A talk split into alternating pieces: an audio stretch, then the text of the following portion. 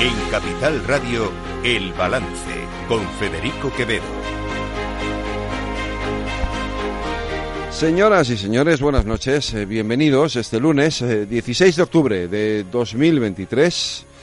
Son las 8, las 7 en las Islas Canarias. Escuchan la sintonía de Capital Radio. Les invito, como cada día, que nos acompañen desde ahora y hasta las 10 de la noche aquí en el balance, porque les vamos a contar y vamos a analizar con ustedes eh, toda la actualidad de esta jornada. Una jornada que tiene sonidos como este. Sumar tragó el cambio de posición del Partido Socialista en relación con el Sáhara, conviene recordarlo, y Sumar también tragará con la posición que decida adoptar Pedro Sánchez independientemente de lo que su socio Sumar diga. Lo relevante no es cómo va a impactar en España, sino cómo impacta esta posición en nuestros socios comunitarios, en nuestros socios de la Unión Europea y nuestros socios globales en la comunidad internacional, qué es lo que proyectamos.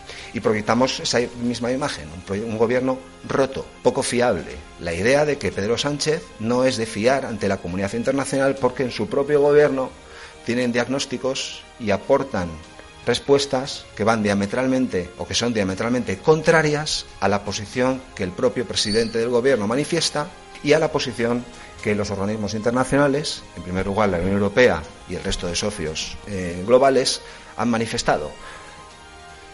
A ver, más allá de la crítica o de las palabras algo más gruesas que pueda utilizar, que tampoco es mucho su estilo, de Borja Semper, sobre el gobierno o sobre Sumar, hay un hecho que es eh, cierto hay un hecho que es evidente.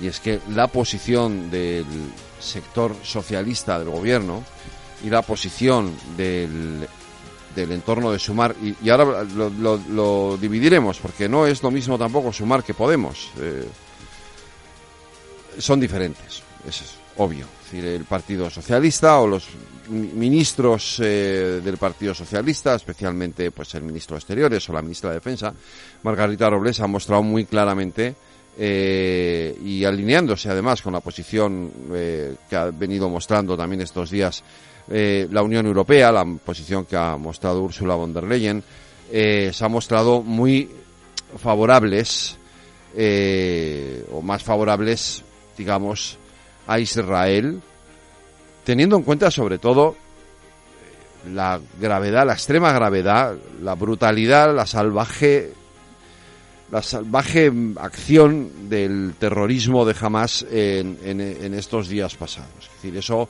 es un hecho que ha alertado, nos ha alertado a todos, nos ha llamado mucho la atención porque eh, en contra de lo que había venido siendo habitual anteriormente, Hamas pues ha utilizado técnicas eh, de violencia que eran propias o que son propias del Daesh o del Estado Islámico eh, y, que hasta ahora pues no estaban, no formaban parte ¿no? de la estrategia, de la táctica que venían utilizando los grupos palestinos.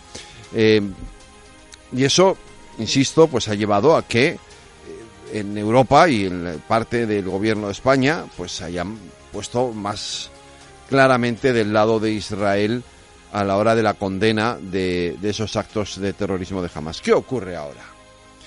Lo que ocurre ahora es que eh, Israel, y esto también hay que decirlo, empieza, reacciona con un ánimo de venganza. Los que creemos que la venganza nunca es una buena solución, nos preocupa y mucho que esa venganza eh, genere, cause un dolor tremendo, un dolor irreparable en la población palestina, que no son culpables de nada. Y esto hay que decirlo. No son culpables. Los palestinos no son culpables. La población palestina, los civiles palestinos no son culpables.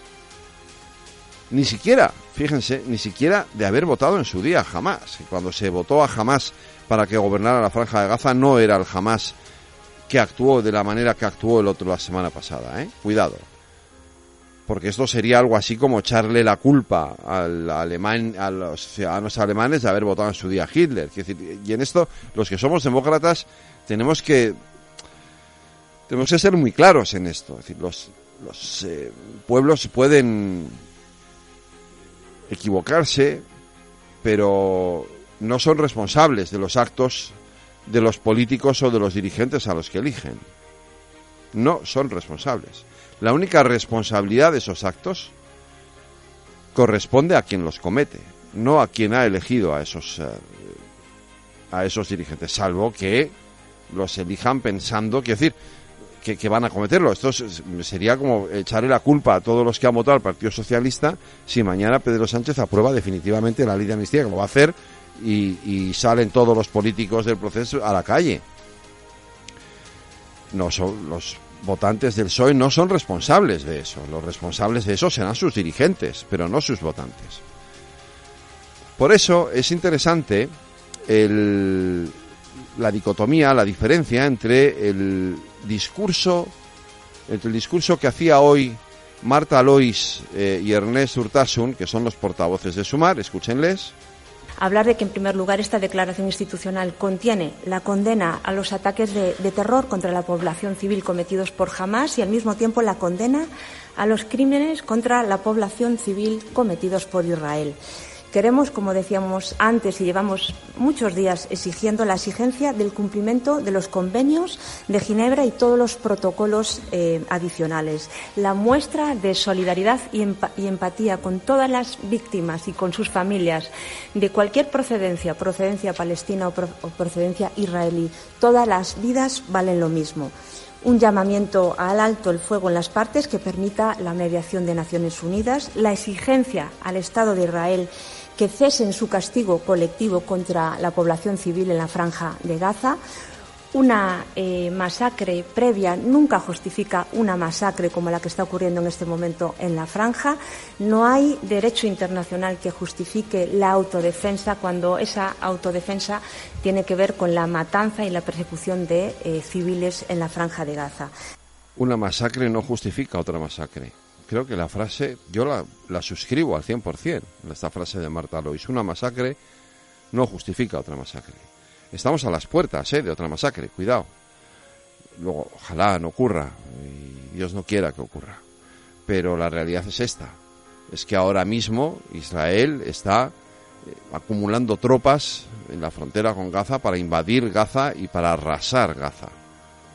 Ya el hecho mismo de que la población, de que los palestinos tengan que huir de sus casas, en sí mismo es un, un acto tremendo de violencia.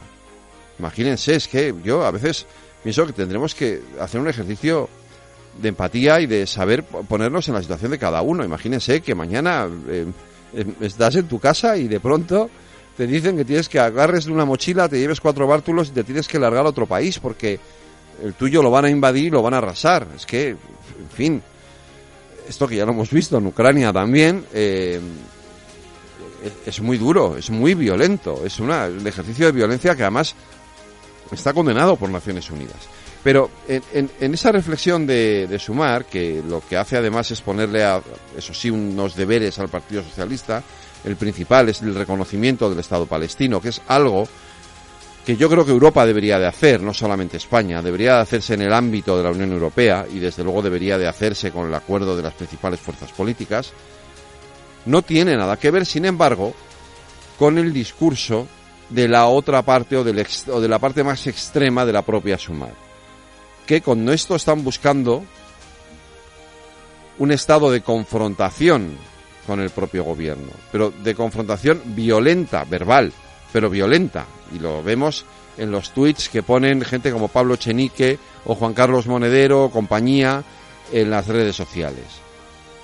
Ellos no condenan lo hecho, lo que ha hecho jamás. Y voy a decir algo que yo sé que es duro decirlo así. Pero en el fondo, con su actitud, están siendo cómplices de aquellos que han ejercido actos terroristas. Que han matado a gente, que han matado a niños, porque aquellos famosos bebés a los que se les decapitó existieron, efectivamente. Y ellos se han puesto de parte, se han puesto del lado de los que han cometido esos crímenes atroces.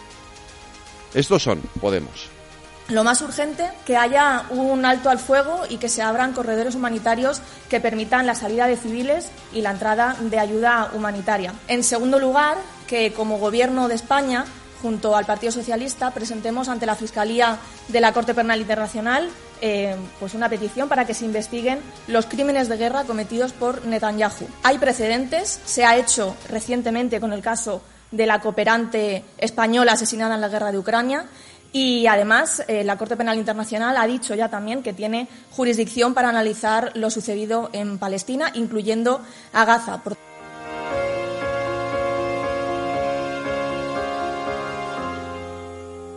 Están escuchando El Balance con Federico Quevedo.